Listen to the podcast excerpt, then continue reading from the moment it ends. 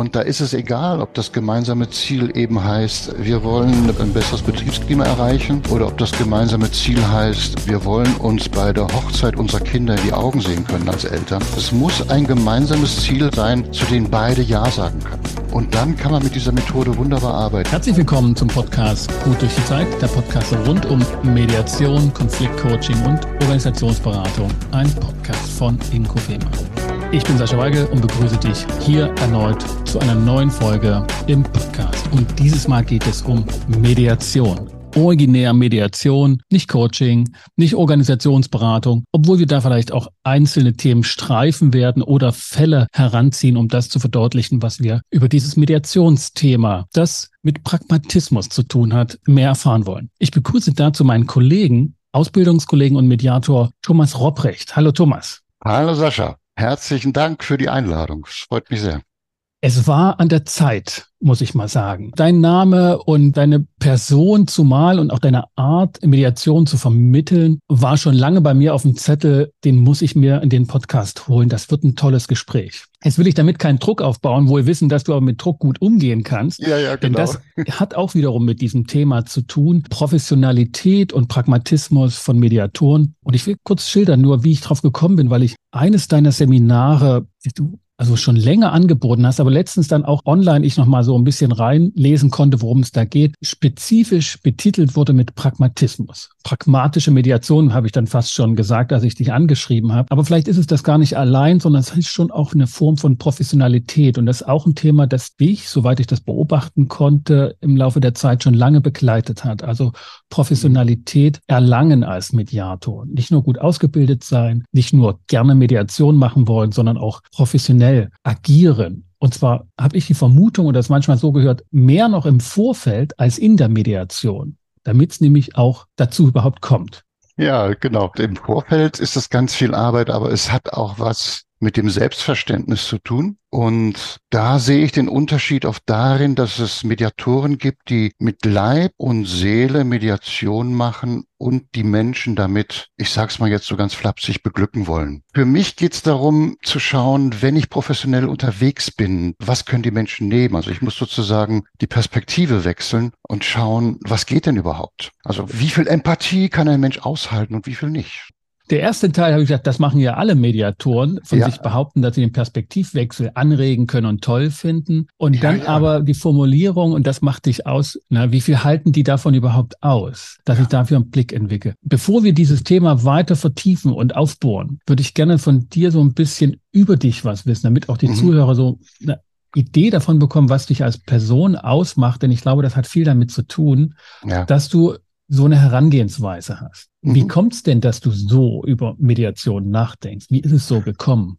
Ich denke, das hat sehr viel mit meiner beruflichen Sozialisation zu tun. Bevor ich als Mediator, als Trainer, als Berater unterwegs war, habe ich für einen großen internationalen Chemiekonzern Kunststoffe für die Automobilindustrie entwickelt. Das waren Spezialkunststoffe, da gab es ein sehr begrenztes fachliches Wissen. Und diese Kunststoffe wurden im Tun entwickelt. Polyurethan-Kunststoffe waren das damals. Und da war es ganz normal, dass man sich ein Fachbuch dazu angeschaut hatte, hat dann ausprobiert, diese Theorie in die Praxis umzusetzen. Und wenn im Fachbuch drin stand, du musst aufpassen beim Rühren, dass keine Luftblasen reingeschlagen werden, dann mhm. habe ich das auch befolgt. Und wenn mir dann versehentlich Luftblasen doch reingekommen sind und ich gemerkt habe, boah, das Ergebnis ist ja viel besser, dann mhm. hatte die Praxis über die Theorie gesiegt. Und das ist etwas, was mich permanent begleitet hat. Ich bin mit dieser Sicht auf Theorie, die hat für mich immer dienende Funktion. Und wenn sie nicht dienlich ist, verändere ich es.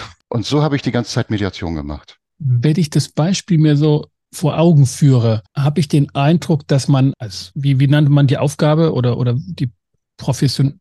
Das war Anwendungstechnik und das waren Chemiker, Ingenieure, Techniker, die das alles gemacht hatten dass sie sozusagen ein Bild davon hatten, was ist das perfekte Ergebnis. Also man weiß sozusagen, wenn man den Lack dann sieht oder wenn man den Kunststoff anfasst oder auf Beschaffenheiten hin untersucht, das ist optimal. Oder das ist ja noch besser als gedacht. Ich glaube, hier tun sich schon die Unterschiede auf, dass Mediatoren völlig unterschiedlich daran gehen und die ideale Mediation vor Augen haben. Da habe ich gemerkt, auch wenn ich mir so vorgestellt habe, Mensch, der Thomas macht so ein Seminar und das hat schon auch was Provokantes für mhm. bestimmtes Klientel von hm. Mediatoren, das sind völlig unterschiedliche Bilder von ideellen Prozessverläufen, die ideal verlaufenden Mediation. Was ist denn für dich eine gute Mediation? Wann ist es denn gut gelaufen? Also gut gelaufen ist das, wenn mir meine Intuition sagt, das, was möglich war, ist möglich geworden. Das klingt schon sehr pragmatisch.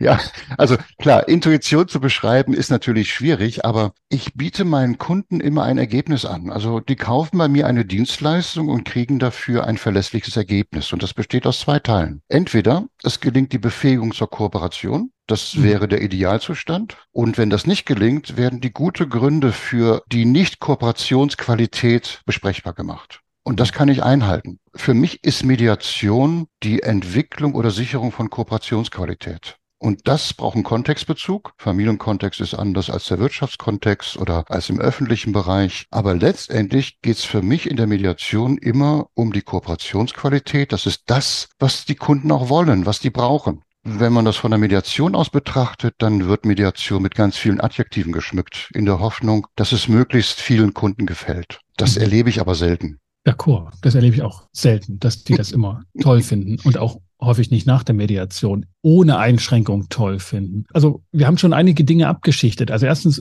sagst du ganz pragmatisch, unkompliziert, ich verkaufe eine Dienstleistung. Ich kann mich erinnern, es gab Zeiten in der Mediationsszene, da war das schon umstritten, ob man überhaupt auf dem Rücken von Konfliktparteien Geld verdienen darf und dass man das sozusagen verkaufen darf. Da gehört ja schon ein gewisser Pragmatismus dazu, äh, wo wir einige Dinge aussortiert haben diese Dienstleistung ist ja etwas, was einen Mehrwert darstellt. Mir ist es auch wichtig, meinen Preis möglichst hoch anzusetzen, weil wenn dann jemand bereit ist, den zu zahlen, dann weiß ich auch, dass die Lösungswahrscheinlichkeiten hoch sind. Wenn jemand nicht bereit ist, einen Preis zu zahlen, dann hat Mediation nur Alibi-Funktion und mit einem hohen Preis trenne ich die Spreu vom Weizen. Manchmal auch Bestätigungsfunktion. Also auch das klappt bei uns nicht. Auch das schafft es nicht. Also es ist so ein psychologisches Spiel, das da abgeht. Als ich Mediation gelernt hatte, war ich irgendwie beseelt davon. Ich fand das so toll, weil ich endlich das benennen konnte, was ich irgendwie schon lange in mir trug und bin dann mit dieser Beseeltheit in die Welt gegangen und habe versucht, die Mediation genauso umzusetzen, wie ich sie gelernt hatte und habe gemerkt, das klappt ja gar nicht. Und aufgrund dieses Pragmatismus habe ich dann alles weggelassen, was nicht funktionierte und Neues dazu hinzugenommen. Zur Klarheit, wenn es nicht funktionierte, funktionierte es nicht, weil keine Mediation zustande gekommen ist und die Leute gesagt haben, lass mal deine Beseeltheit, wir machen was anderes. Oder weil das in der Mediation, du merktest, das klappt nicht. Die finden nicht eine Lösung, egal ob sie sich nun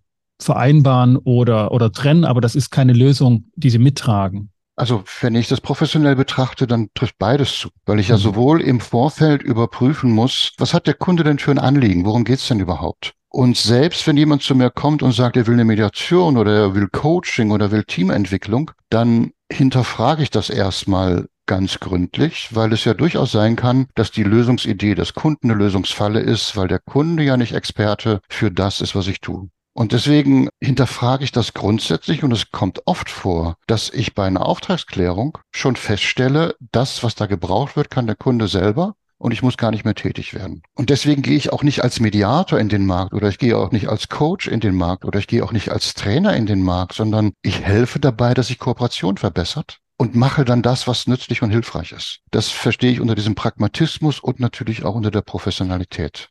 Das heißt, diese Settings oder diese Arten des Helfens, Coaching, die du genannt hast, Training, Mediation, unter welcher Überschrift würdest du das zusammenfassen, wo du sagst, ich wähle dann als Angefragter aus, mhm. welches Setting das passende ist? Da habe ich mich auch schon lange drüber gefragt, was ist das eigentlich für eine Identität? Und zunächst war so viele Jahre der Gedanke, na ja, ich bin professioneller Begleiter. Aber das klingt so unspezifisch ja, Begleiter für was und wohin und wieso. Und deswegen bin ich jetzt seit einiger Zeit wirklich bei dem Begriff Kooperationsqualität gelandet, weil das das ist, was die Menschen brauchen, Kooperationsqualität zu verbessern und eine Person alleine kann keine Kooperationsqualität erzeugen. Es braucht immer ein Kollektiv dafür, es braucht mehrere, die ein gemeinsames Ziel haben, um diese Qualität herzustellen. Das passt zur Mediation weil da wird eben mit Kollektiven oder mit mehr als einer Person gearbeitet, die im Idealfall ein gemeinsames Ziel haben. In Klammern, wenn sie kein gemeinsames Ziel haben, würde ich auch nicht anfangen zu arbeiten, sondern erst dann, wenn ich weiß, wo mhm. wollen die denn hin. So, also von daher ist für mich Mediation die Kooperationsqualität und manchmal braucht es auch Einzelaktionen, dass einzelne Menschen im Coaching dazu befähigt werden, ihren Anteil zur Kooperationsqualität, da geht es in erster Linie um Dialogfähigkeit und Reflexionsfähigkeit, die erforderlich ist, um diese Kooperationsqualität zu sichern. Wenn man dich anfragen kann, um die eigene Kooperationsqualität zu prüfen, zu verbessern, ist es eine Form von Beratung, dass ich dich im weitesten Sinne als Berater anfrage und dann klären wir und ich mit deiner Hilfe, was ist das passende Setting und dann ist ja. es vielleicht eher so ein begleitendes Mediation oder eine coachende Tätigkeit, die du dann sozusagen vorschlägst oder berätst oder anrätst. Es ist oft eine Mischung aus vielen kleinen Schritten, weil mit einem Auftrag ist oft das Problem noch nicht wirklich gelöst. So ein Problem oder so eine Situation, in der sich eine Organisation oder eine Abteilung oder ein Kunde befindet, ist ja ziemlich komplex. Und ich kann zu Beginn niemals die gesamte Komplexität so erfassen, dass ich ein so gutes Bild hätte, dass ich sagen kann, da geht's lang. Ich kann ja immer nur mit dem arbeiten, was sich in dem Moment, wo ich da bin, sich mir gerade zeigt. Und wenn sich da zeigt, da kriselt's im Team, dann führe ich immer auch die Möglichkeit mit, dass da zum Beispiel die Führungskraft einen großen Anteil haben kann und klopft das mit ein paar Fragetechniken ab wie das aussieht. Wenn ich dann merke, oh, da lohnt es sich erstmal am Führungsverständnis zu arbeiten, dann würde ich nicht mit dem Team arbeiten. Von daher weiß ich zu Beginn noch gar nicht, wie ich vorgehen werde. Und wenn ich dann jetzt zum Beispiel eine Führungskraft, ich sag mal nicht gecoacht, sondern für eine Mediation gebrieft habe, dann kann es durchaus sein, dass anschließend dann eine sehr hochwirksame Mediation dabei rauskommt. Ich versuche erstmal zu schauen, was zeigt sich mir. Damit fange ich dann an zu arbeiten und wohl wissend, dass sich im weiteren Verlauf noch viel mehr zeigen wird, von dem ich aber zu Beginn nichts weiß. Also ich kann den, den, Pragmatismus darin deutlich erkennen. Ich kann auch eine ganze Menge Professionalität, vor allen Dingen in dem Arbeitsfeld, in dem du auch tätig bist und ich auch, ne, in der Wirtschaft mhm. und Arbeitswelt, mhm. dort Anschluss finden würde jetzt sagen, okay, zu dir kann man kommen, wenn man also an der Kooperation arbeiten will. Das muss gar nicht mal ein Konflikt sein, der sozusagen nee. die Problematik ist. Ne? Während ich zum Beispiel mich als Konfliktberater verstehe und dann für den Anlass von Konfliktbearbeitung verschiedene Settings, also habe ich ein ähnliches Vorgehen genommen. Und das ist ein erweiterndes Verständnis und eine erweiternde Ansprache an potenzielle Kunden, an Menschen, die also Kooperationsschwierigkeiten mhm. haben oder mhm. eben Konflikte, wenn sie es so benennen. Ja, wenn sie es so benennen.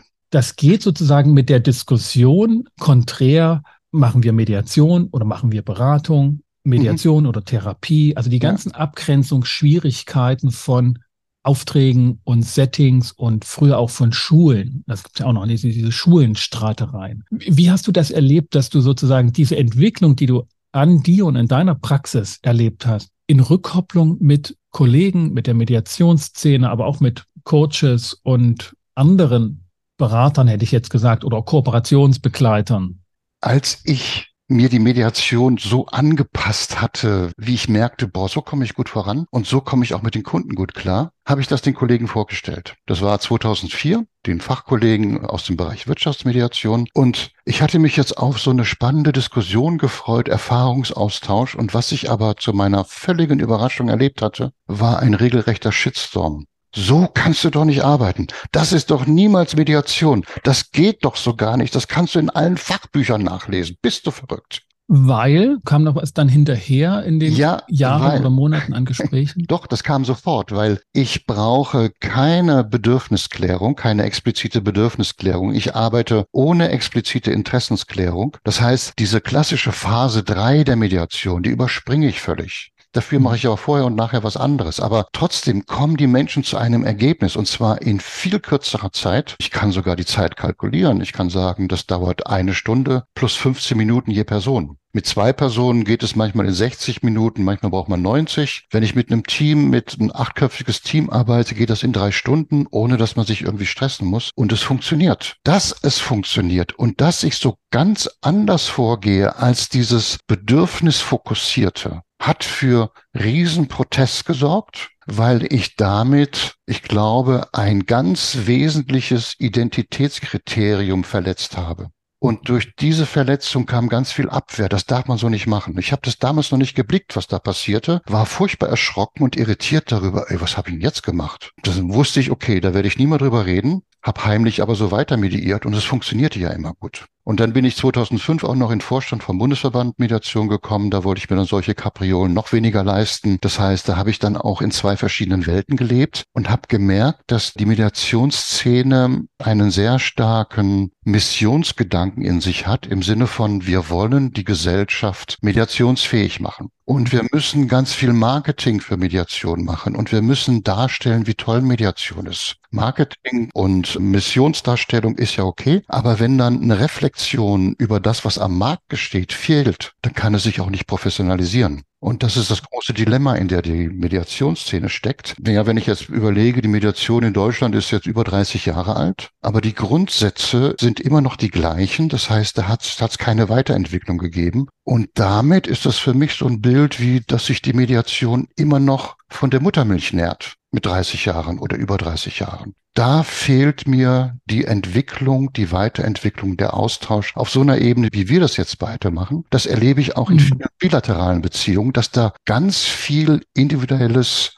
professionelles Know-how da ist, aber es gibt es doch nicht als Kollektiv.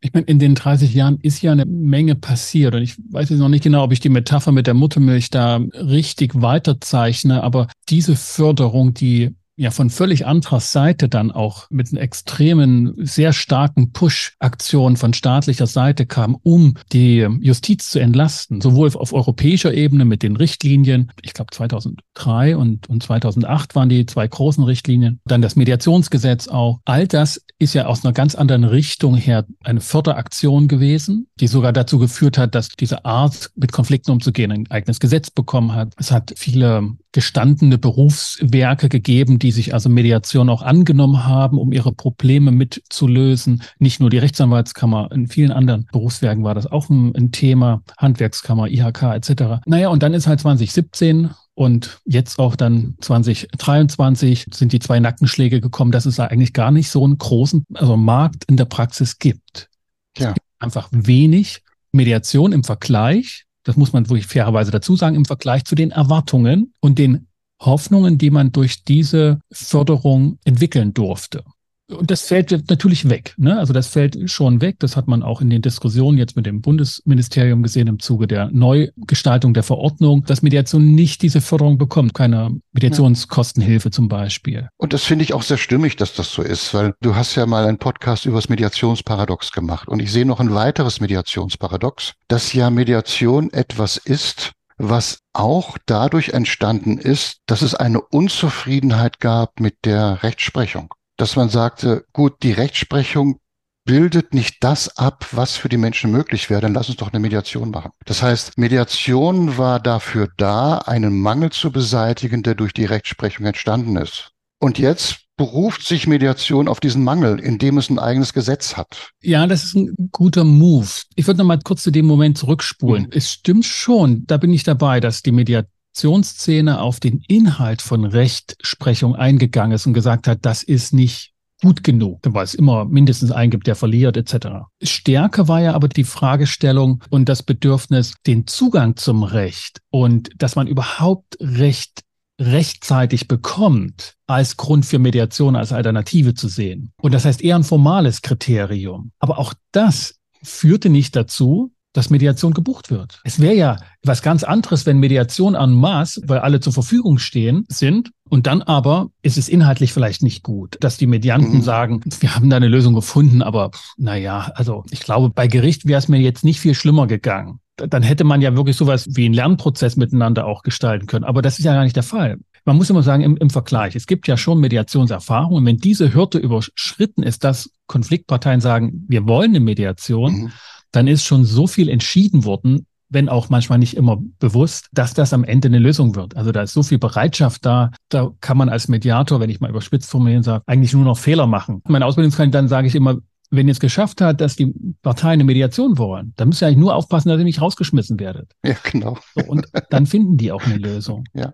Ich würde sagen, es ist auch eine pragmatische Herangehensweise. Man muss natürlich auch gucken, dass man nicht rausgeschmissen wird, weil die Erwartungshaltung ja groß ist. Und wenn du jetzt mache ich einen steilen Spitze zu deinen Zeitangaben, ja. drei Stunden sagst, mit einem mhm. Team und eine Stunde mit zwei Personen, ja. das ist ja schon eine Erwartungshaltung, die du produzierst wo man zumindest nicht ohne Uhr in die Mediation gehen sollte als Mediator. Ja, ich habe sowieso immer eine Uhr mit dem Raum drin. Die ist für alle sichtbar und ich arbeite dabei auch mit Zeitdruck. Ich arbeite auch mit einem sehr engen Rahmen. Ich brauche drei Bedingungen, damit ich so arbeiten kann. Die erste Bedingung ist, ich brauche transparente Ziele des Auftraggebers. Das ist, das, das muss sein. Und dann ist die zweite Bedingung, ich brauche von allen Beteiligten widerspruchsfreie Aufträge. Die müssen nicht unbedingt die Ziele des Auftragsgebers für sich als primäre Ziele erkennen können. Sie müssen zumindest Ja dazu sagen und selber ihre eigenen Interessen, die sie haben, dürfen dem nicht widersprechen. Das heißt, wenn der Auftraggeber sagt, das Team hat einen Konflikt und das Team sagt, nee, der Auftraggeber, der Chef ist unser Konflikt, dann habe ich keine Widerspruchsfreiheit. Also dann kann ich noch nicht anfangen. Deswegen ist diese Widerspruchsfreiheit etwas enorm Wichtiges. Und der dritte Punkt, den ich brauche, ist diese aktive Folgebereitschaft der Teilnehmenden. Also nicht nur passiv, sondern sie müssen sich von mir durch diesen Prozess führen lassen, weil nur dann werden sie zu einem Ergebnis kommen, was dann auch Kooperationsqualität sichert.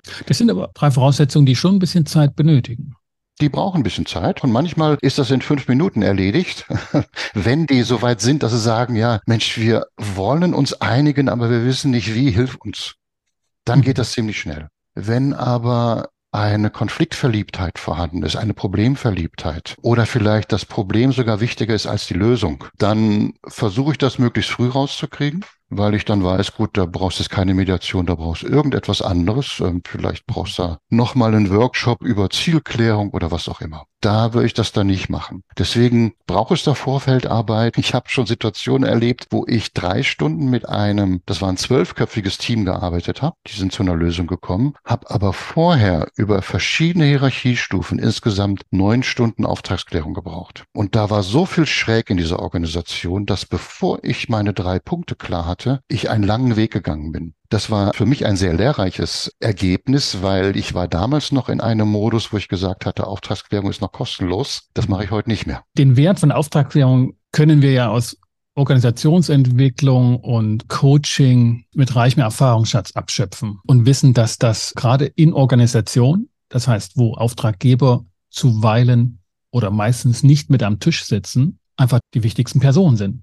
Nicht nur, dass die Maßnahme initiiert und bezahlt wird, sondern eben auch, dass sie dann umgesetzt wird. Insoweit kann ich da schon sozusagen ein wenig meine Erfahrung, dass Menschen im Konflikt nie widerspruchsfrei sind, sondern ihre eigenen Widersprüche natürlich beleben, mit deinen praktischen Erfahrungen, dass das in einer Stunde dann abgefrühstückt ist, wieder abklären. Es ist ja schon eine Anforderung an ein komplexes Wesen wie ein Mensch, die Forderung zu stellen, wenn du widerspruchsfrei dein Ziel benennen kannst, dann bist du bei mir in der Mediation willkommen.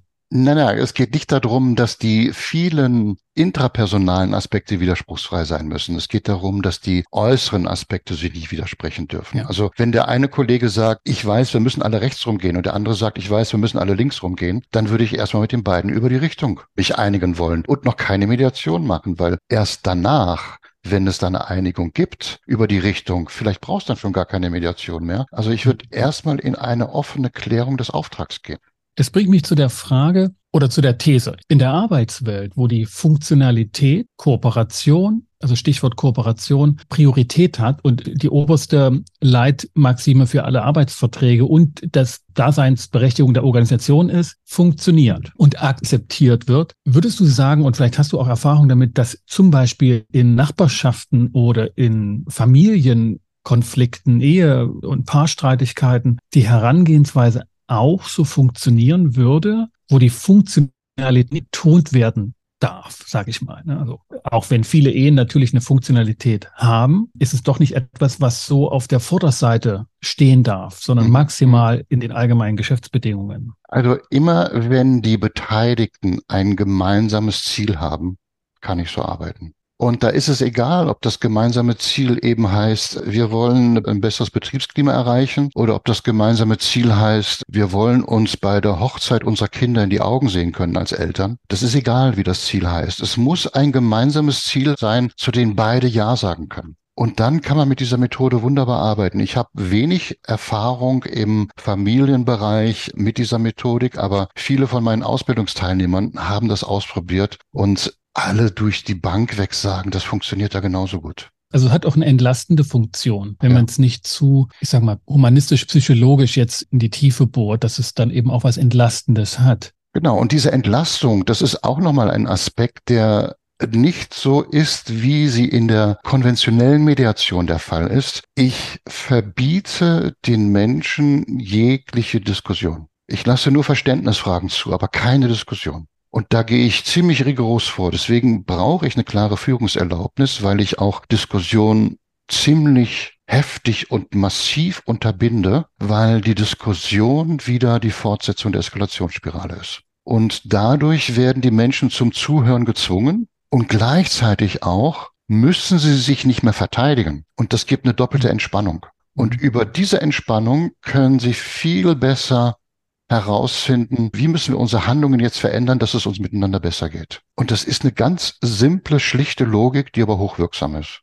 Was hast du gegen diskursive Konfliktaustragung, wenn ich das so direkt anfragen darf? Ich habe gar nichts gegen Diskussionen, wenn sie in einem aktiven Modus stattfinden. Das heißt, wenn Menschen in der Lage sind, sich zu vergewissern, ob das, was sie vom anderen gehört haben, auch richtig so verstanden haben. Und wenn sie auch so senden, dass sie sich nochmal vergewissern, hat der andere mich denn richtig verstanden? Dann finde ich Diskussion wunderbar, wenn das in dieser Qualität geschieht. Wenn das aber in einem, das ist, das wäre so dieser aktive Modus, den wir auch vom aktiven mhm. Zuhören kennen. Wenn das aber in einem reaktiven Modus stattfindet, dann überwiegen in solchen Diskussionen die Projektionen und Zuschreibungen auf den jeweils anderen. Und mhm. damit kommen wir in eine Kopfkinowelt, die sich dann im Außen so verselbstständigt, dass es nur noch eskalieren kann. Also es ist dann nicht mehr ertragreich, was an in so einer Diskussion herauskommt. Das heißt, auf der positiven Seite von Diskussionen, was zumindest lange Zeit auf der positiven Seite vermerkt wurde, nicht unbedingt der Mediationsszene, das, das gebe ich zu, steht ja durchaus das Ziel von Erkenntnis. These, Antithese, mhm. Synthese, mhm. ganz klassisch gesprochen, dass man etwas zur Erkenntnis bringt, also auch einen Aha-Effekt hat, der in der mediatorischen oder klassisch mediatorischen Herangehensweise eigentlich nur im Dialog zugeschrieben wird, im Sinne von durch Nachfragen, wie du das meinst, kriege ich einen Aha-Effekt so von Perspektivenwechsel. Ach so, hast du das gemeint. Ach, ich habe das anders verstanden. Diese Erkenntnis wird praktisch nur auf die Seite von Dialog und Fragekonsequenz gelegt und gar nicht im Sinne von Diskussion. Wenn ich jetzt mal so als Wissenschaftler sagen kann, so das wissenschaftliche Prinzip von, wir können uns diskursiv über die Dinge unterhalten, und dann kommen wir zur Erkenntnis. Wohl ja. wissend an alle Psychologen draußen, dass wir nicht nur über die Dinge unterhalten können, sondern dass wir uns immer mit reinbringen. Aber und sobald in diese Diskussion jemand sich in seinen Identitätswerten bedroht fühlt, wird der Erkenntnisgewinn reduziert auf die Identitätssicherung. Und das ist der Grund, wo du dann sagst, das unterbinde ich. Genau, das ja, unterbinde okay. ich, weil wenn die Menschen nämlich verstanden haben, wie sie sich wechselseitig das Leben schwer gemacht haben, gehe ich dann her und sage so, jetzt wisst ihr, wie ihr es euch schwer gemacht habt. Und da ihr euch etwas schwer gemacht habt, könnt es euch auch leicht machen. Und um es euch leicht zu machen, müsst ihr eure Handlungen verändern, weil wenn ihr das nicht macht, habt ihr die gleiche Situation wie immer. Also überleg mal, was wirst du ab sofort anders tun, damit ihr es miteinander leichter habt. Das leuchtet den Menschen so ein, das finden die so logisch, dass sie überhaupt nicht in Protest gehen dazu und dann sofort anfangen, ihre Zettel zu schreiben. Also ich mache viel über Visualisierung mit Post-its und Stiften, arbeite ich sehr viel und das erleichtert eben auch das Unterbinden der Diskussion, weil man sehr auf den Flipchart und auf Zettel fokussiert ist. Und das äh, ist hochwirksam und es ist sogar wirksam, wenn es präventiv eingesetzt wird. Und das Schöne ist, dass ich schon Teams begleitet habe, die das inzwischen ohne mich machen. Und das finde ich so genial, dass die für sich diese Regeln adaptiert haben und gesagt haben, so, und jetzt schauen wir uns das in diesen Schritten an. Und es wird nicht diskutiert. Und stellen dann für sich fest, boah, wir sind noch nie so schnell zu einem Ergebnis gekommen. Und das macht Spaß. Und da finde ich, das sollten mehr Mediatoren ja. wissen und auch tun und umsetzen. Deswegen haben wir das auch auf der Seite teamfix.com die Methodik Schritt für Schritt aufgeführt, wo da genau drin steht, wie es funktioniert, weil das ist für mich etwas, was sehr anschlussfähig an die Gesellschaft ist. Diese Bedürfnisergründung erfordert so viel Reflexionsbereitschaft, dass es schon manchmal was Elitäres kriegt, wenn man Menschen finden will, die sich darauf einlassen wollen. Es mhm. braucht sehr viel Bereitschaft, über sich nachzudenken nachzudenken, sich zu hinterfragen. All das, was Mediatorinnen in ihrer Ausbildung lernen, wird dann sozusagen als eigene positive Erfahrung auf die Welt projiziert. Diese Erfahrung soll die Welt jetzt auch machen. Aber es gibt ganz viele, die wollen diese Erfahrung nicht machen und die brauchen einen pragmatischeren Weg. Und deswegen plädiere ich dafür, Leute, probiert diese ergebnisfokussierte Mediation aus, wo es darum geht, entweder die Befähigung zur Kooperationsqualität zu erreichen oder die guten Gründe besprechbar zu machen. Das sind die beiden Ergebnisse, die dabei möglich sind. Ich ordne das so ein, dass sozusagen das Erbe des 20. Jahrhunderts, wenn man ganz hoch aufhängt, des psychologischen Erkenntnisgewinns, dass eben auch Konflikte nur mit Selbsterkenntnis und mhm. Bereitschaft zur Selbsterfahrung konstruktiv und nachhaltig gelöst werden können. Am deutlichsten ja verkörpert in der transformativen Mediation, die ja dann auch wirklich Veränderungsarbeit an den einzelnen Menschen befürwortet, anstrebt und in den Fokus rückt und der einzelne Konflikt eigentlich nur Anlass ist und, und funktionabel gemacht wird für diese Selbsterfahrung, dass das sozusagen ein gewisses Plädoyer ist, sich von diesem Erbe ein wenig zu lösen und es funktionaler zu sehen. Vielleicht braucht es gar keine Lösung, sondern vielleicht braucht es nur die Lösung von einem Alleingültigkeitsanspruch. Weil es gibt Menschen, denen tut das gut und die haben ja auch diese ganzen Mediationsausprägungen, haben ja alle ihre Berechtigung, weil sie alle wirksam sind. Aber wenn man in eine breitere Masse kommen will, dann braucht man niedrigschwellige Aspekte, wo man auch Menschen abholt, die sehr linear denken, die auch in einem Erleben sind, wo sie angetriggert sind, wo sie emotionalen Druck verspüren, wo sie eine Not haben und manchmal diese Not noch nicht mehr benennen können und dann einfach nur sagen, der andere ist doof. Der andere ist die Projektionsfläche für meine Not und dann hört schon auf mit der Reflexion. Wenn man dann versucht, das zu ergründen und unter den Eisberg abzutauchen, da würden die Leute ersticken, wenn man die darunter nimmt, weil die nicht wissen, wie sie unter Wasser atmen sollen. Und deswegen bleibe ich so gern an der Oberfläche und arbeite nur mit den Gefühlen statt mit den Bedürfnissen finde das auch eine schöne Paradoxie in der Wortbedeutung. Ich bleibe an der Oberfläche. Ne? Ich, ich arbeite oberflächlich. Es hat eine ganz andere Wirkung, die du damit erlebst. Ich erreiche die Menschen viel besser, weil sie, weil ich versuche, mich an ihrer Lebensrealität zu orientieren. Und da gibt es Bedürfnisse nicht oder explizit besprochene Bedürfnisse.